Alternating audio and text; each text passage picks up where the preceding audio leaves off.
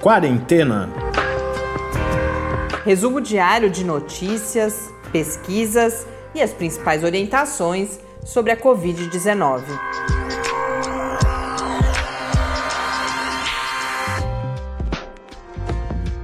Quarentena, dia 82. Olá, começamos nosso 82º encontro em mais uma sexta-feira de quarentena. Eu sou Mariana Petson. E eu sou Tarso Fabrício. 1473. Este foi mais um triste recorde que batemos aqui no Brasil. As mortes nas 24 horas anteriores marca desta quinta-feira à noite, ainda não temos os dados de sexta-feira no painel da Rede Covida. Temos nesse momento 614.941 casos, com 34.021 mortes. Com essa nova marca alcançada ontem, o terceiro dia seguinte de recorde no número de mortes aqui no Brasil, o país passou a ser o terceiro com maior número de mortes, atrás apenas dos Estados Unidos e do Reino Unido.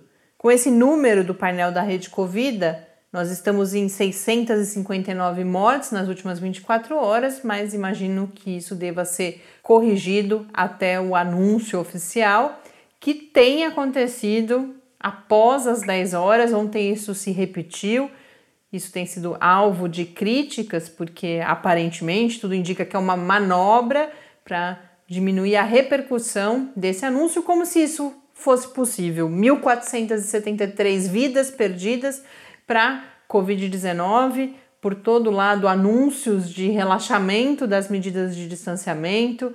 A gente, todos os especialistas em todo o mundo, a gente ouve um estranhamento imenso, um, as pessoas perplexas com a forma como isso está acontecendo aqui no Brasil, e aí aparentemente há esse pensamento de que se divulgar mais tarde isso não vai ter repercussão, o que obviamente é impossível. E, e claramente existe uma pressão para a reabertura de escolas. Ontem a gente falou disso e hoje isso se repete. Você começa a ver toda a imprensa repercutindo, ah, as escolas devem abrir, não, sei o quê, especialistas falam como deve ser essa abertura, umas, umas coisas bem estranhas. Então já existe, inclusive, além dessa flexibilização do comércio, que a gente sabe o quão complicada é e que vai ser muito grave para o aumento do número de casos, agora existe essa pressão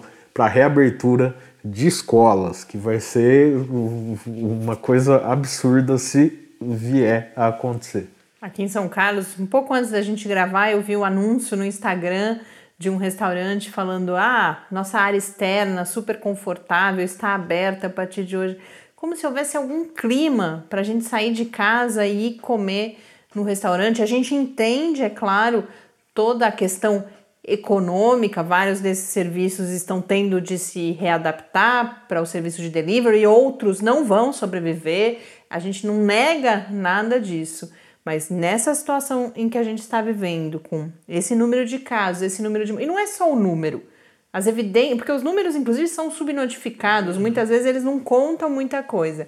Mas todas as evidências, todas as análises mostram que ainda estamos em uma fase de transmissão acelerada. Não entramos na, na, queda da curva. Depois dessa queda, ainda muita gente vai morrer, muitos casos vão ser confirmados, mas é uma dinâmica da pandemia que permite você começar a adotar algumas medidas de relaxamento. Não estamos nesse momento e aí a gente vê essa pressão toda, um, um desencontro, né? Porque diferentes níveis governamentais com medidas diferentes então, realmente bastante assustadora a situação aqui no país.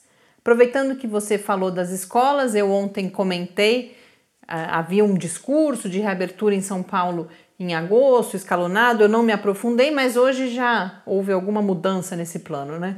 É, num anúncio feito pelo Haroldo Rocha, que é secretário executivo da Secretaria de Educação de São Paulo, ele disse que, apesar dessas medidas de flexibilização que estão sendo adotadas no Estado, é, a, a volta às aulas ainda não tem data prevista. Então, ele falou que isso tem que ser muito bem organizado, que tem que ser acordado com a Secretaria de Saúde, etc.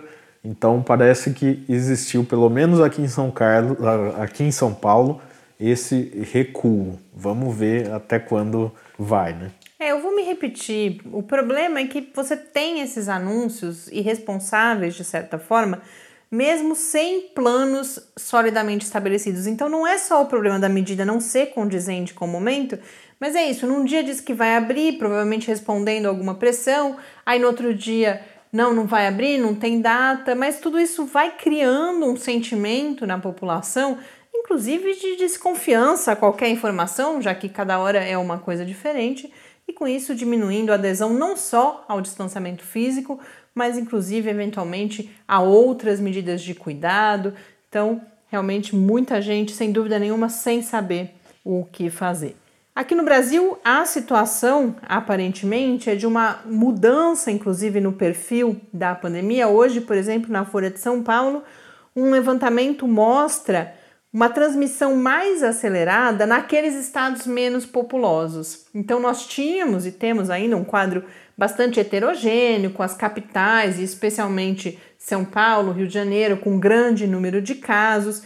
Dentro de cada estado, havia se iniciado já uma fase de interiorização, agora é como se a gente visse a interiorização no país.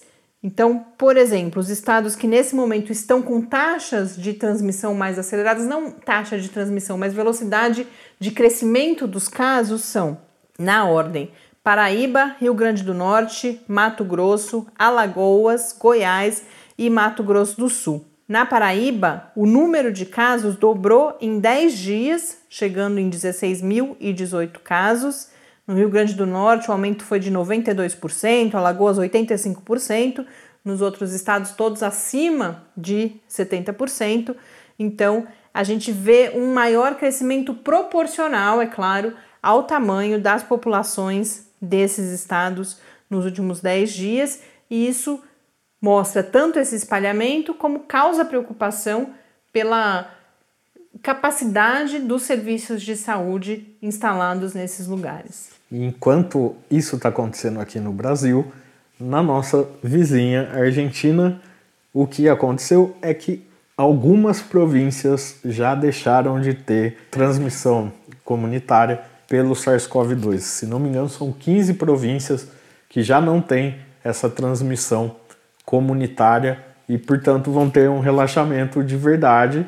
Vão continuar, lógico, óbvio, com cuidados que a partir de agora, em qualquer lugar do mundo que você estiver, você vai ter que ter, mas vão ter uma abertura muito mais intensa das suas atividades. Por quê? Porque na hora certa fizeram o que tinha que ser feito. Buenos Aires, Córdoba, algumas regiões ainda continuam com as quarentenas, com isolamento mais rígido. Voltando aqui para o Brasil, nessa mesma matéria, a gente tem a informação também de mais um sistema de saúde colapsado em Porto Velho, Rondônia, e mais dois casos específicos que eu comento, um também da Folha e o outro uma participação de ouvinte que a gente tinha convidado as pessoas a nos contarem como está a situação da pandemia no lugar em que moram. Mas antes, a Folha de São Paulo destaca também a situação de Santarém, no Pará, a gente já falou disso aqui antes, quando foi recomendado o lockdown, houve lockdown, inclusive, em Santarém, mas agora já há uma reabertura do comércio. E a situação lá relatada na Folha de São Paulo é de acúmulo de corpos em um dia de plantão, ao final de um dia de plantão na UPA, na unidade de pronto atendimento, e até o prefeito da cidade, que é médico, está atendendo pela escassez de profissionais de saúde, que ou já estão trabalhando muitas horas, ou, estão ou doentes, ficaram né? doentes. Porque muitos ficam doentes e têm que ser afastados. E já há 100% de ocupação dos leitos de UTI com 60 pacientes na fila. O lockdown, como eu disse, já foi suspenso, mas há uma espécie de rodízio lá, que é rodízio de CPFs. As pessoas com nos moldes do que foi feito em São Paulo, mas aí para o trânsito de pessoas mesmo. Quem termina com número ímpar ou número par pode transitar em alguns dias e há também um toque de recolher entre as 7 horas da noite e as 5 horas da manhã, mas mesmo assim a gente tem essa situação. Os números de Santarém são de 2003 casos com 98 mortes, parece pouco, mas é claro que proporcionalmente para o número, para o tamanho da população da cidade gera esse quadro de esgotamento do sistema de saúde. Fora que a gente nunca pode falar que mortes são poucas, porque estamos perdendo a cada dia tantas pessoas aqui no Brasil. E a outra situação, então, que eu antes de eu falar de São José do Rio Preto, que foi a situação relatada pela nossa ouvinte, nesse quadro dos estados, quem aparece numa situação um pouco melhor, aparentemente conseguindo controlar a pandemia, é Pernambuco, que teve um crescimento, mas mesmo assim um crescimento ainda no número de casos de 28%. Quem nos mandou dados da sua cidade foi a Eliana Toledo, nós já havíamos cumprimentado ela aqui antes. Eliana, que é professora da Faculdade de Medicina de Rio Preto, estamos com uma pauta em andamento que ela nos sugeriu. Mas nesse momento ela mandou um vídeo do profissional que é responsável pelo Hospital de Base de Rio Preto, em que esse profissional alerta e se coloca como muito preocupado com a situação da cidade. Para quem não sabe, a gente fala, é, é familiar para a gente, porque aqui em São Paulo, São José do Rio Preto é uma cidade no interior de São Paulo, e a situação lá é de crescimento nos últimos 15 dias. É isso que esse profissional destaca. Em duas semanas, o número de pacientes internados na UTI com Covid-19 passou de 14 para 32 e nas enfermarias de 28 para 49, com um crescimento também no número de óbitos e a chegada de pacientes das cidades da, da região, região, em que esse número também vai crescendo. Então fica aqui registrada a situação de São José do Rio Preto. Esses números que eu falei são do hospital de base, há ainda a Santa Casa, mas Santa Casa já está chegando ao limite do seu atendimento. Esse é um outro elemento de preocupação, porque aí vai aumentar o número de pacientes no hospital de base também. Então, obrigada, Eliana, e com isso a gente chama nossos outros ouvintes em todo o Brasil a quem não quiser gravar, por enquanto ninguém se aventurou a gravar ainda, mas vocês podem mandar por e-mail essas informações ou no Twitter e a gente compartilha aqui no podcast. O e-mail é o podcastquarentena@gmail.com e nosso perfil no Twitter é o quarentenacast. Falei bastante do Brasil, ainda nem cheguei no mundo. Segundo a Organização Mundial da Saúde, são neste momento 6.535.354 casos de Covid-19. Na John Hopkins já estamos em 6 milhões 713.881 casos. Nas notícias hoje falamos de vacina, foi a semana das vacinas essa e hoje temos um anúncio relacionado à vacina produzida aqui no Brasil. A gente falou antes do início dos testes com a vacina de Oxford aqui no Brasil, mas agora temos novidades da vacina brasileira, uma das. Também temos notícias sobre alguns fármacos, a famotidina, de volta a cloroquina. E hoje é Dia Mundial do Meio Ambiente, por isso também eu resolvi falar um pouco sobre essa relação entre a questão ambiental e a pandemia de Covid-19. A gente já abordou isso aqui no nosso último sábado, no, no quadro em parceria com o programa de pós-graduação em Sociologia, né, com o professor Rodrigo Constante, mas hoje a gente trata um pouco dessa relação aqui no marco do Dia Mundial do Meio Ambiente. Vacinas, então, hoje foi anunciado que a vacina sendo estudada aqui no Brasil, já tivemos também já há muitas semanas a oportunidade de conversar com um dos pesquisadores envolvidos, um esforço liderado pelo Instituto Coração, INCOR, da Faculdade de Medicina da USP, que entrou na fase de testes pré-clínicos com camundongos. Quando falamos da vacina, ainda estava na fase de estudos tanto de bioinformática, in vitro, ainda de identificação do modelo, agora algumas formulações, para ser mais específica, três formulações, mas eles estão construindo outras, começam a ser testadas em camundongos para identificar as mais promissoras e só então passar para os testes clínicos em humanos.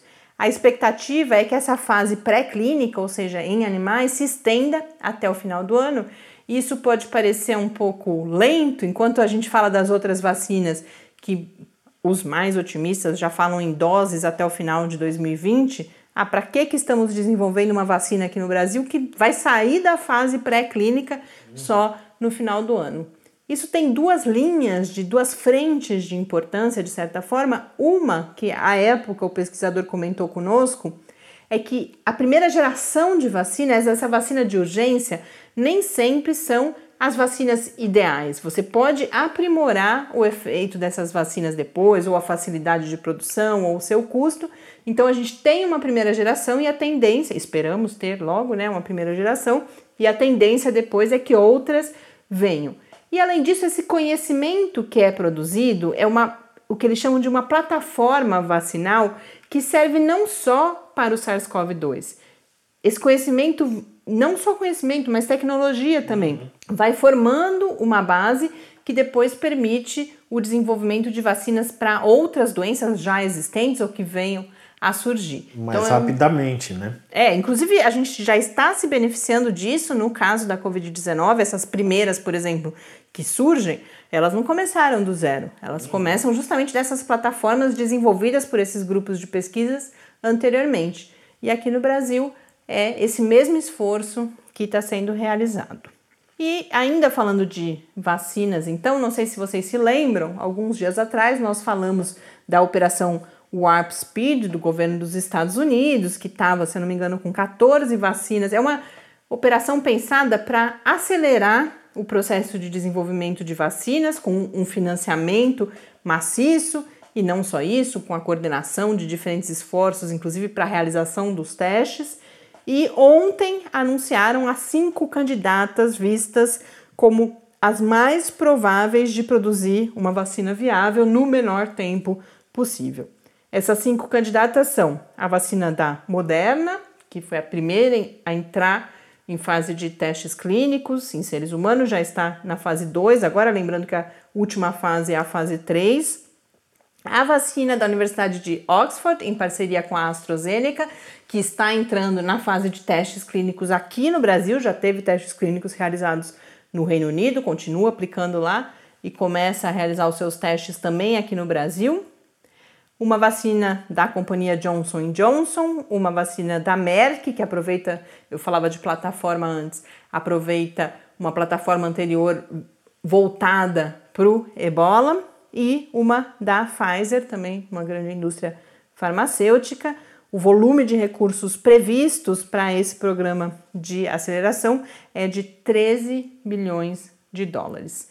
E cada vez mais, é claro que há interesses econômicos envolvidos, mas cada vez mais a gente tem notícias mostrando um esforço mundial de coordenação, de cooperação, capitaneado geralmente pela Organização Mundial da Saúde, para que a gente consiga vencer esse desafio. Porque se a gente ficar só na competição, em quase tudo relacionado à Covid-19, especialmente no caso das vacinas e dos fármacos, nós não conseguiremos, sem dúvida nenhuma, atender a demanda de todas as pessoas em todo o mundo.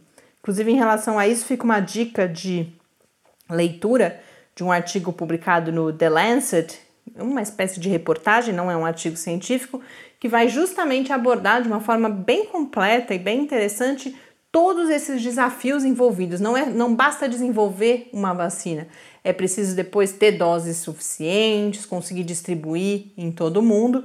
Então eu recomendo também esse artigo, lembrando que todos os materiais, ou ao menos os mais importantes, dos quais a gente trata a cada episódio, nós disponibilizamos lá no site do nosso laboratório, o Lab, no endereço www.lab.fiscar.br barra quarentena News. Falamos de vacina, algumas atualizações sobre fármacos. O último estudo publicado e que ganhou alguma visibilidade, apesar de ser um estudo bem pequeno, foi com a famotidina.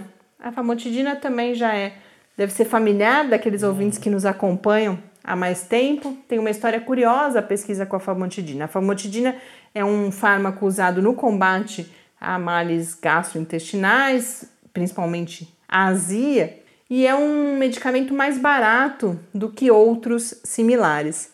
E aí na China já se identificou coincidentemente numa população que era mais pobre e que tomava famotidina e não esses outros fármacos mais caros, que havia uma mortalidade menor por Covid-19. E aí um médico dos Estados Unidos que estava com, lá para combater a Covid-19, inclusive quando Era voltou... da OMS, inclusive, né? Era ligado a grupos da OMS. E quando voltou aos Estados Unidos, fomentou que estudos fossem realizados e agora saiu esse primeiro resultado. Primeiro não, já teve um outro estudo que mostrou resultados promissores, embora também um estudo pequeno. Esse... Quando a gente falou a primeira vez, né? Da, da famotidina, não é isso? Famotidina, é. E agora mais um estudo, com esse com 10 pacientes, publicado num periódico do grupo BMJ, da British Medical Journal, um periódico específico para a área de gastroenterologia.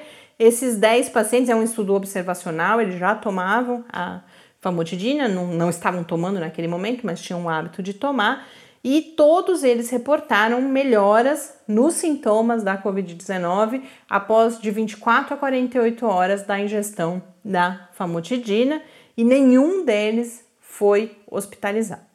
Os próprios autores fazem a ressalva de que há muitas fragilidades no estudo, dentre elas essa amostra pequena, que pode ser uma coincidência mas registram que esse estudo leva à sugestão de algum benefício e que, portanto, outros estudos devem ser realizados. Inclusive, havia um estudo em andamento, randomizado, controlado com a famotidina, e esse foi um daqueles que foi prejudicado pelo uso da, da cloroquina. cloroquina. A gente já comentou aqui algumas vezes, pacientes querendo a cloroquina, toda essa frição com a cloroquina. Então, esse estudo não pôde ser realizado a contento. Mas agora, com esses primeiros resultados, outros estudos devem ser realizados. É claro que há todo aquele receio, a gente falou isso à época, eles demoraram para divulgar esses estudos com a famotidina, porque há o receio da corrida, mais uma vez, às farmácias.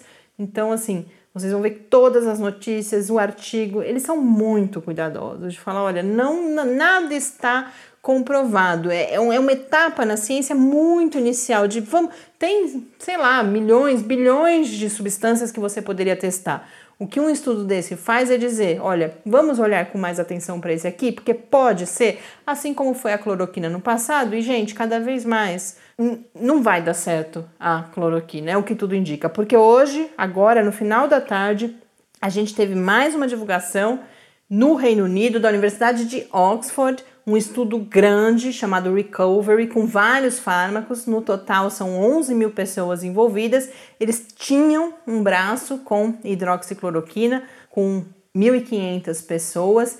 E nesse caso, esse braço foi interrompido e a declaração da Universidade de Oxford é enfática, porque eles viram que não havia nenhuma evidência de nenhum benefício pela ingestão da hidroxicloroquina. Então, esse é um daqueles casos, esses estudos, esse era um estudo randomizado, controlado, foram 1.542 pacientes tomando a cloroquina e 3.132 no grupo controle, mas é um daqueles casos em que a ética impede a continuidade do estudo, porque você não pode oferecer ao paciente nada aquém daquilo que é considerado o mínimo necessário ou o melhor tratamento comprovado até o momento. E eles concluíram que dar a cloroquina era menos do que isso. Provavelmente isso eu não li, tá? Eu que aumentava supondo... o risco, né? Aumenta é, eles não que, falam em risco nesse tem, anúncio. Tem aparecido é que a cloroquina aumenta o risco de várias outras coisas, né? Os, os efeitos. Especialmente os efeitos cardíacos. Né? Adversos do, do, da, da droga e tal. É, e eu tô supondo, isso não tá escrito, posso até investigar depois,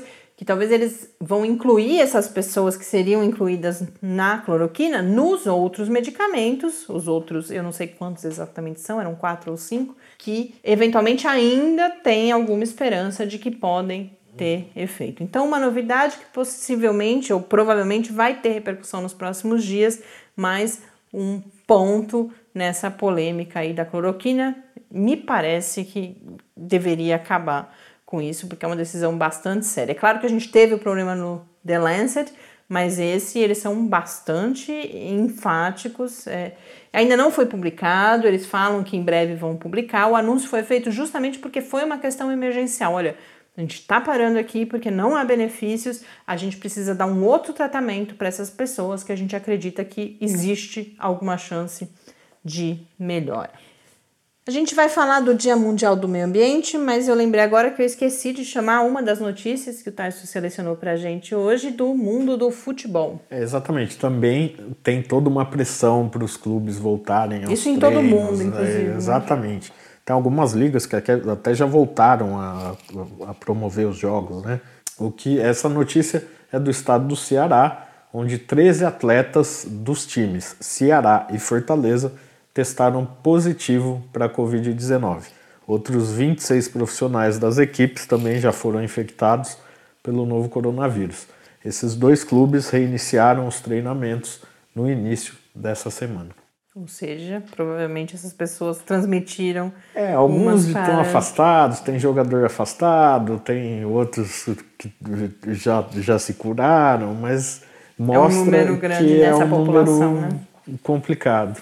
Bom, e hoje, então, dia 5 de junho, é Dia Internacional, Dia Mundial do Meio Ambiente, e é claro que as discussões todas que estão sendo feitas abordaram de alguma forma a Covid-19.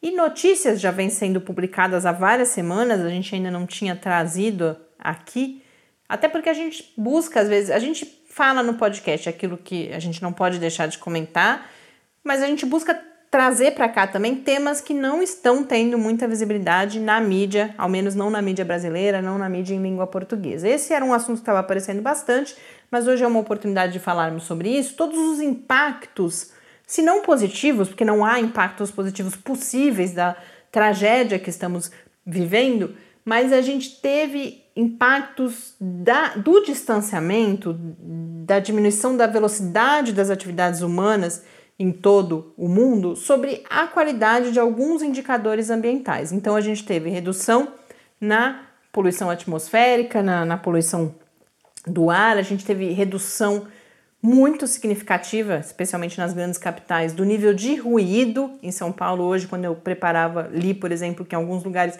50% da redução do nível de ruído, vindo principalmente do trânsito, a poluição no ar também, principalmente decorrente da diminuição do transporte terrestre e aéreo, né? Porque o transporte aéreo é uma fonte de poluição muito importante também, e consequentemente a redução da emissão de gases de efeito estufa. A gente teve algumas imagens que viraram icônicas, como por exemplo, especialmente os canais de Veneza, né? Que a, a cor ali água muito clarinha.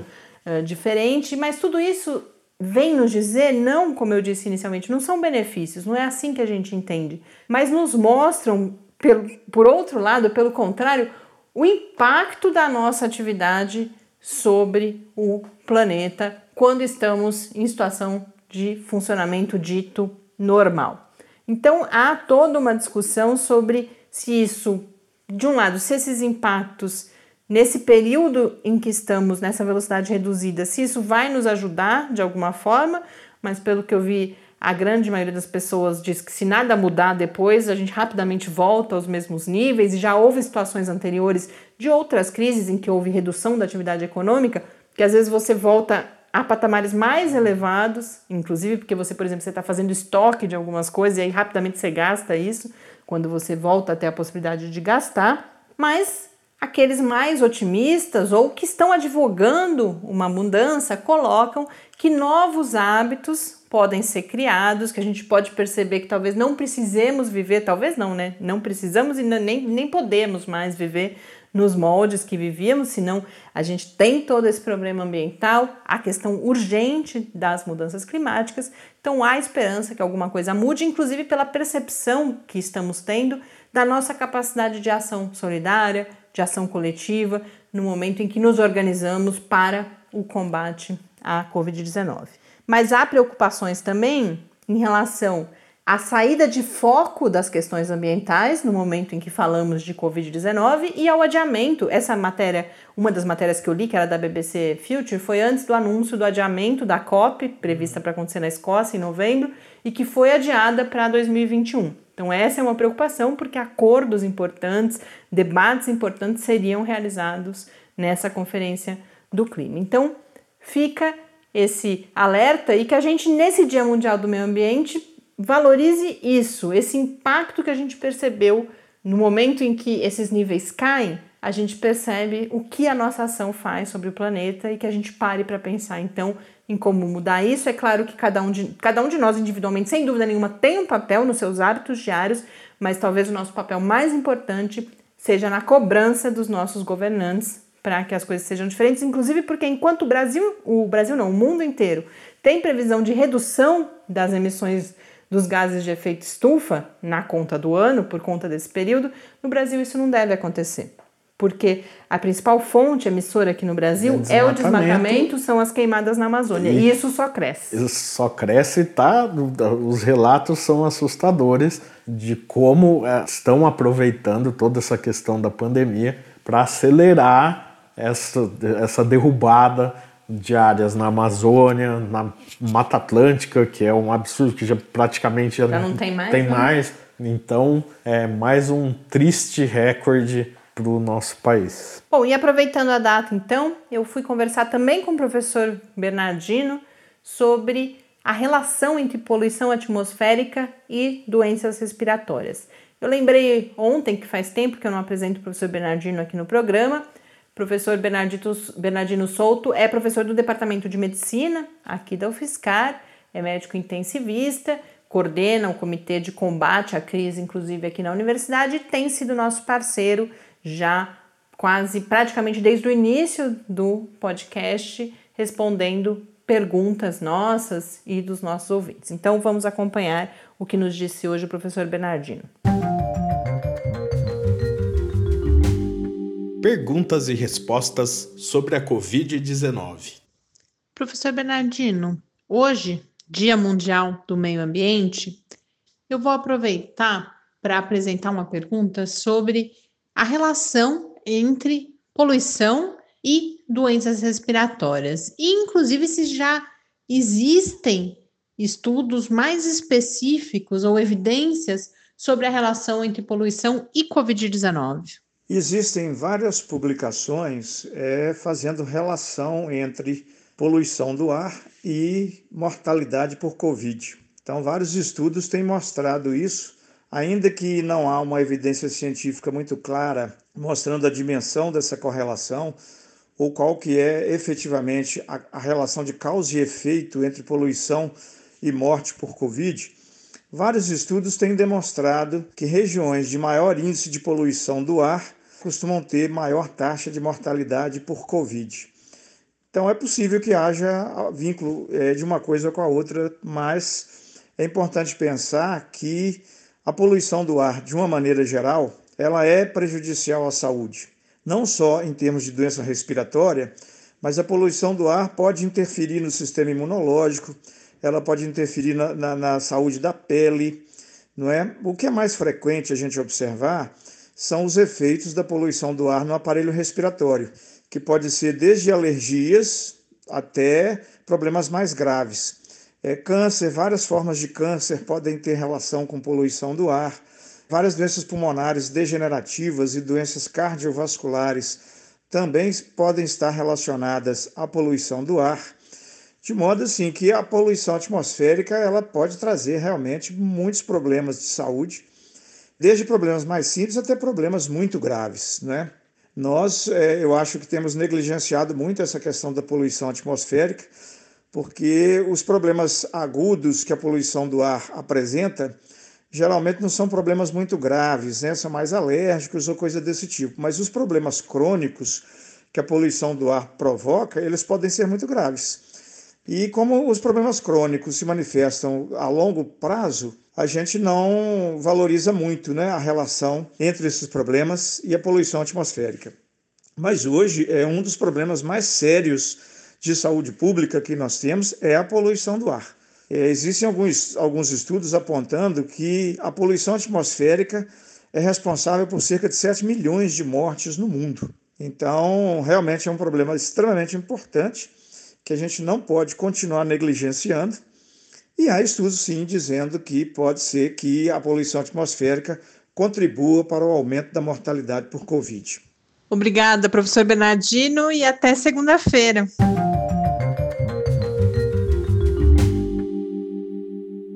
Em relação a essa questão que o professor Bernardino trouxe, então, para além daqueles impactos que eu mencionava anteriormente, mais gerais, há já vários estudos, ou do passado em relação a doenças respiratórias como um todo, ou como ele coloca, já em relação à própria Covid-19.